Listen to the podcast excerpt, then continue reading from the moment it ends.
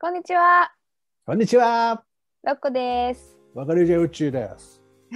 今日うちファンキーですね。はい。まあ DJ なんで、あー DJ っぽい DJ っ ぽい。なんかちょっと斜めからこんにちははいみたいな。まあまあまあまあ、こんでこういうのもできますからね。うんああいいねいいね。なんかジョンレノンみたいな感ジじ。ョン・レノンなんっかぽいです後ろよね。のあれがレコードに見えてきた。ねえはい、若マニア。ちょっ始まりとラジます。オあ始まります。はーい。そう、私この番組はね、まあバカ DJ にロッコが、おりました。バカを学びたいロッコがうんお話を聞くっていうコンセプトだったんですけど、今だ日はったでんですすかね。それは、まあまあまあ、旧若まりとしてください。あ旧若まりねこれは音声配信の頃、そうね懐かしき頃ですよ。じゃあ若者にもなんか名前変えてもいいかもしれないですね。アップデートでね。うん。いや、だから、こう、動く若まり。あ、動くまかに、 あ、言えてない し。動く若者に、若まり、六個の部屋でもいいロコの部屋ね。ロコの部屋。こんにち は。今日はですね、あの、はい私の、まあ、ホットなトピック、ホットなねえ日本文化に関するトピックどをうちょぞっと教えいただ話しければとて、思いますはいそれでうちに若に絡めてもらおうという。はい、強引に入っていきたいと思ってます。はーい。はい、今日はですね、陰陽五行の 出ましたお話をしますね。陰陽五行。日本語業好きですね、本当に相変わら陰ず。陽五行はね、もうベイベーシックなところにうんうんうんありますね。おーまあ考え方として、はい、まあ日本文化の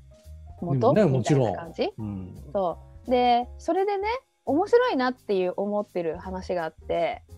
はいまあ自分が面白いなと思ったのでシェアしたいんですけど、陰陽五行って、まあ中国ではい、発祥して、まあ日本でも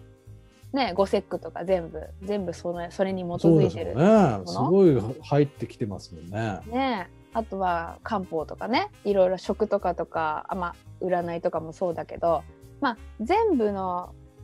あるもの自然を午後に分けようっていうことなんですよ。わかります、わかります。でその中でね感情も午後に分かれるよってことなんだけど、まあ、例えばはははあのどっかも喜怒哀楽そうそうそうそうそうそうでちょっとあの皆さんもねこう方角を思い浮かべてほしいんです方角、うん、はい北が上にあってうん、南が下、はい右が東うん、左が西にってなりいまうすか感じ、ね。そうそうそうでえっ、と季節を4つに分けてもらえますか上北は北は冬です。冬ですよねで下は夏、夏で赤赤色なのね赤色上は黒なんだけあ、ど知ってます。知ってるよで、ねなん秋はか白ですよね。そうそう秋白で東は東が春で青ですか。青ですねでまあ指針とかもいありますよね、うんそれにうんうんうん絡めて中華街とか行くと例えば東を守るおお、指針は何でしょうかあれですか、スザクとかそういうやつですか。あそうそうそうそうそう朱それ雀じゃなはい朱雀はあの鳥あ、わかのった。鳥で赤青ね龍あそう清流清青だ流から青龍。そうそうそうそうそああうで南に夏のところの方角にあるのが朱雀なのねあなるほど。スザクで亀みたいなやつですかね。朱雀はね鳥鳥なんだ。ああ、わかりました。はいはいはいはい。玄武が亀なんだ。そうそうそうで玄それ武がが上、そうそうそ黒、うで左は白虎、お緑お白ですからね。はいおお、そなんことのなくわかっそこのた。真ん中にあの土っていうねみんなを受容しますよそれがちょっとわっていうかんないのね。四つじゃじゃなくて真ん中にいるってで、こま、と。真ん中にいるのはまあ黄色の色しててなんかいるんですか。人間っていうか王が真ん中にいるっていうイメージなんですよああ。だから黄色皇帝、なるほどね黄色って入ってるでしょとか、はいはいはいはいはい。あのこうき黄梠禅の色とかも王しか着れない色みたいな感じで真ん中にいるんですけど真ん中にいるねあの動物もいるんですよ動物いるんですかその4つ以外にうん、イマジナリーイマジナリー想像上の分かっなんでしたょわうかんないあのね日本橋にいるキリンイエーイ本当ですかおー正解あのキリンが来そるはの首が長いやつじゃなくてキリンが来るのキリンいはいはいはいはあれはえっ、とスザクのえー、なんていうの羽もあるし、いうんえっ、と早く虎みたく早く走れるいろんなのがくっついてるんです足ねもそうぜ全部の要素を持ってるっていうのが真ん一中に番ある強いですねじゃあそうそうそうそう。まあそれが、まあ、人間のまあ王が立ち立ってる真ん中のところなんですけどそれでね私が今 日あのお伝えしたいのは、感情なんです感情。うんそこそこに当てはまるんですかじゃあ5つあのねまず4つ考えてみますか。はい、えー、っとねうんじゃあ夏は分かりやすいかな。夏実は夏ってどんウなキウあキ楽ウしキウいキそう喜び喜び喜まび。あ、暑くて嫌だっていうあれもありますけどねあ作ってやだっていうのもあるけどロックは超元気 ですねロック夏超好き、え もうあれですよ陽キャだからですよ、ね、パリピー多いでしょだってイエーイね、って僕感もじで全しょ、然パリピじゃないから。 あっち早く終わってくれってぐらあいそうなんじゃあ冬の方が。が好きなんだどっちかっていうとですよ。あまだそうなんだ寒い方が、まあや山育ちなんで僕、あそっかそっかそっかそうなんです。山だと暑いのかはい、うん、ピザだねまあ、ちょっでとちこういっう、ちゃいちっちゃいズームのバックキャップ、まあ、ちょっとこういう工夫しうんながら。はい。とで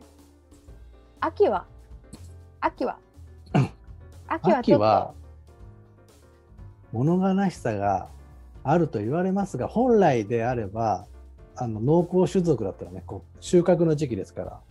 ら、やったーってそっちこそ喜びか も。と思ったんですけども、もうね思いきや夏がもう夏に喜んでるんでだから悲しみじゃないですか。そうです悲しみ悲しみ全てですがねこううん枯れていく悲悲しみしでさすですからね。はいそうなんです悲しみですまあなんかその悲しみも結構あの結構究極的なあの例えばそのキングが持つ悲しみみたいなイメージの悲しみですねでえっ、と水水っていうか上の北北にあるやつはい。わあ、うんなんだこれ難しいな北はね北はねそっちに向かって南からそっちに向かって王に正反対母母ってやるんですよ、はいはいはい。南から北に向かって母ってやるんですよ王がいるうん。あ王は南に向かってこうあーでんって座ってはるいんですよ、はいはい。王に対してどんな気持ちを抱きます王に対して恐れ多い。あそうですね恐れです恐れですす。その北っていうなるほど。座が持っている恐れで最後に最後じゃないかまあちょ今日のね今日のテーマはねこの東にある感悲しい。情なんですよ感情、うんうんうんえーっとねうんヒントはね切って春になってぬきぬきぬきぬきぬきって出てくるじゃないはいはいはい。ぬきぬきぬきぬきぬきって入ってきますね。伸びてそくるの時にの何の感情があるかってもう知ってるか答えいや知らないですよ。あそっかニョキニョキニョキニ時ョキ々やったるぜってやってるぜそのそのヤンキーマインドはヤンキーマインド立身出世ですかそうヤンキーマインドっていうかやってるぜっていうこのこの気持ちの根源にあるのは何でしょそれが怒りうそうなんでございますど、ん。などのるほどなる感情ほど。っていうのねで私が面白いなと思ったのは人間って怒り怒ったりすると怒っちゃダメって言うじゃないですか まあ言いますよね。落ち着きなさいと。その怒り怒る時の感情って大事なんですね。木があ、まあ、春春の場所にあるんで木がねニョキって出るのにあれ、あいつら怒ってるんですかうわーって。あまあパワー的には一緒っていうふうに言われててもうあの土から出るって相当なパワーがないとできないじゃないですか。うん。だからあれのあれに値する感情強い感情って人間で言うとどうなんですうんなるほえどー、。みたいな。この野郎じゃこう怒ってないけどだからおその怒ってるっていうのに 悪いっていういうのをラベルをつけちゃった人間なんだけどだから悪くないよっていう話なの。ああ。どどどの感情って超何かを始めたりとかするのに例えばあの古い体制のあのグループ会社にいましたもうこんなんこんなんやってらんないやめてやるって言って、新しい会社を立ち上げるとかその時のなんかこう強いパワーが必要なんですよ。わかりますよ。それが「ど」っていう感情で、だからどの感情悪くないよっていう話うん、わかりますよ、本当。そう芸術を生むのもね、怒りですから、あそうそうそうそうそうだから怒ったりする時って何かが生まれるかも っていうことなんですなるねほどね。怒りを、まあ、どこに向けるかっていうことですね。まあそうですねそうそうそうだからそれがあの五条の中ですごい面白いなと思ってうん。でうちになんかおめっちゃ怒ってるわかないですかってめっ聞いちてゃみ怒たんっでてすよるわか。まあちょっと探すんですけど、まあないちょっと、まあ、よくすぐ連想するのは、まあ和歌ですから恋うんの歌で読まれる怒り。うんうんうんうんうんうんまあ例えばなんですけど、こう藤原の道綱の母、おこれれあの、あの旦那さんとの、まあ、不仲というか、相手にされなく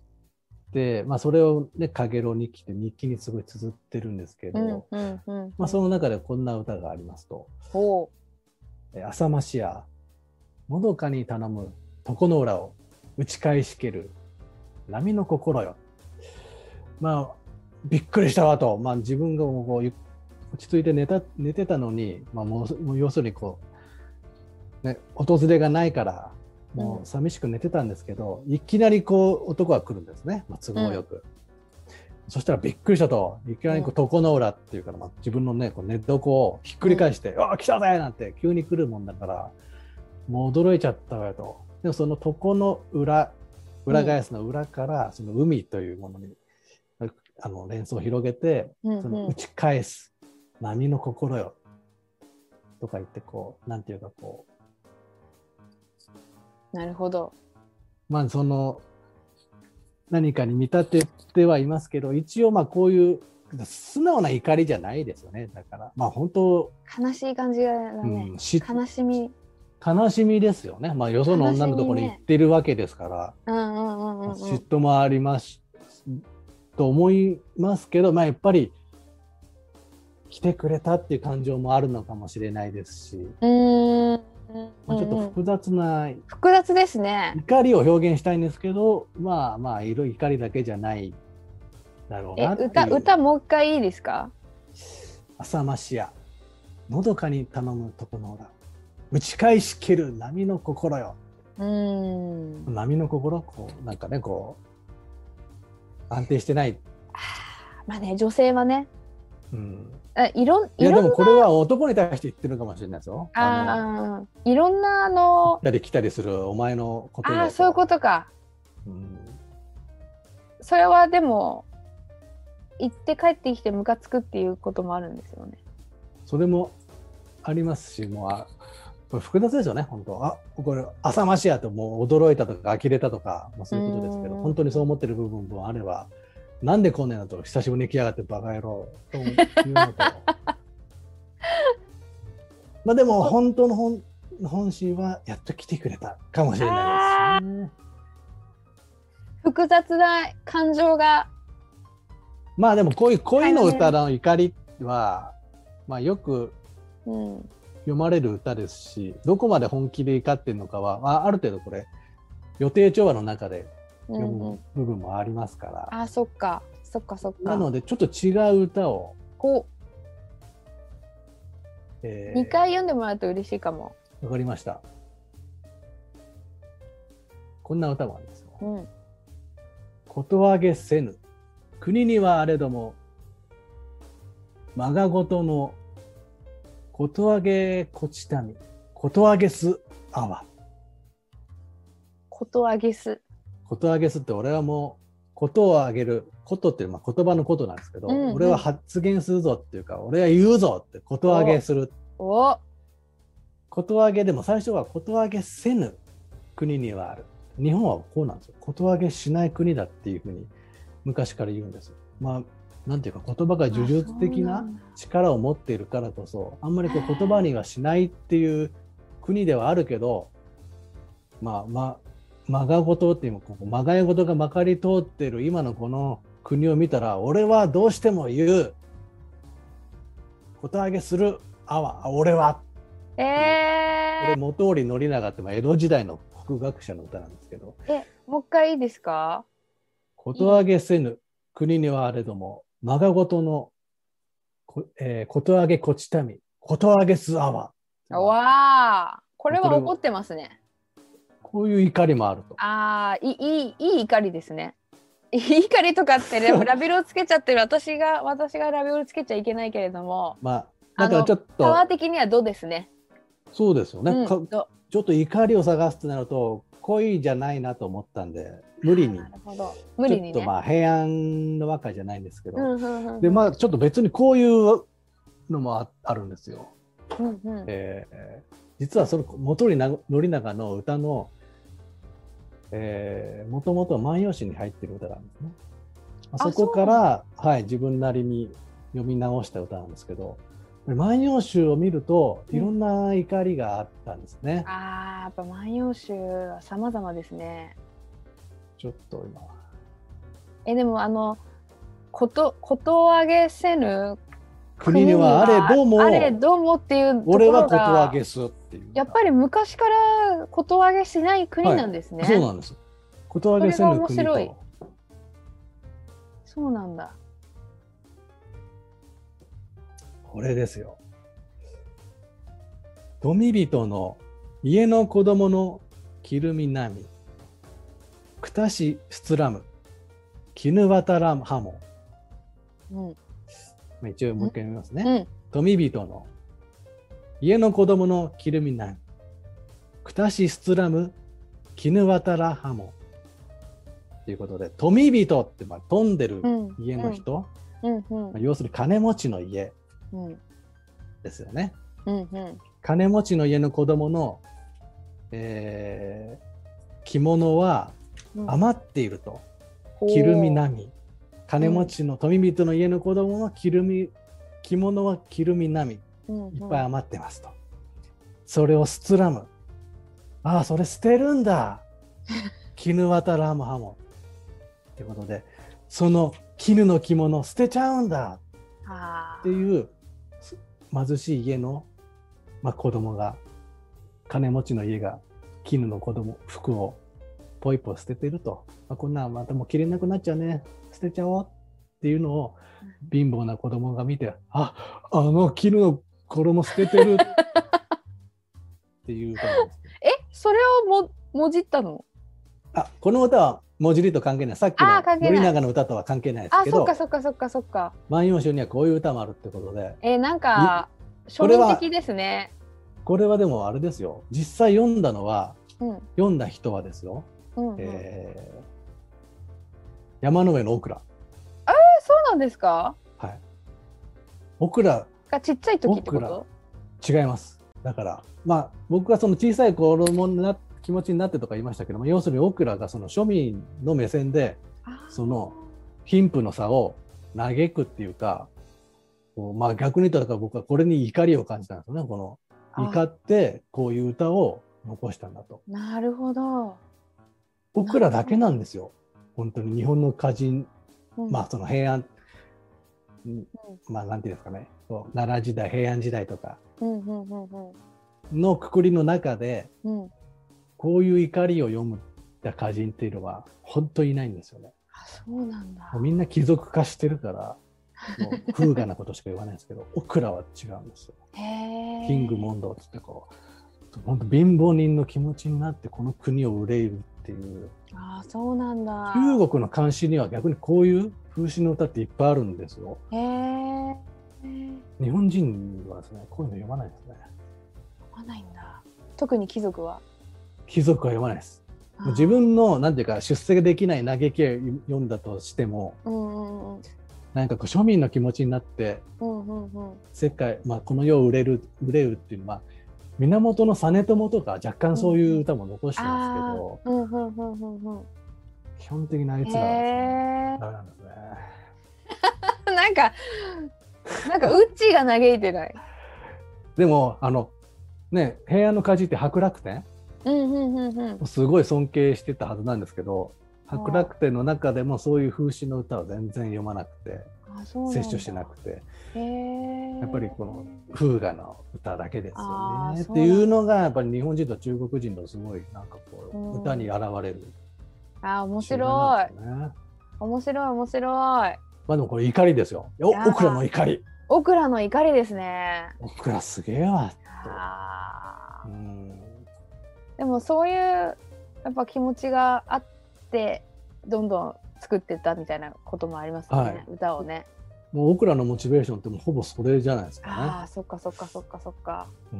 んまあこう自分の子供をすごい大事にした歌とかもう結構残っへてたりしますけど。え。あーなんかありがとうございます広げてもらっていやい無や茶いやぶりだけど。まあ一応歌に見える怒り、うん、まああ、ちょっと平安歌人だとあんまり怒りを見せないですね感情をあんまり見せないですからあーそっかそっかそっかそっか。そうですねなるほどね。恋の女歌ぐらいですからねそっか。あのー最後に土土の感情言ってなかったなと思ってで真ん中のやつですか真ん中のやつね真ん中土ってどういう感じかな、土まあ、でもはちょっと難しい無です無感情がじゃないないんだな無の逆逆どういうことですか無の逆は何でしょえー、言うですかうそうですよい言うですあのね思思う思う思う思う思思どういうことどういうこうと思案うう思い考えるってことですか思い煩い 煩いだったかな煩いってあったかもしれないまあね思うって書く書くんだよね思うんう思うこと思い煩うほど思う思ってあげるあー土ってなんか需要なんですよ、まず信頼信頼っていう感じなんですね信頼あーお母さんみたいな感じですかあそうそうそうそんな感じそんな感じ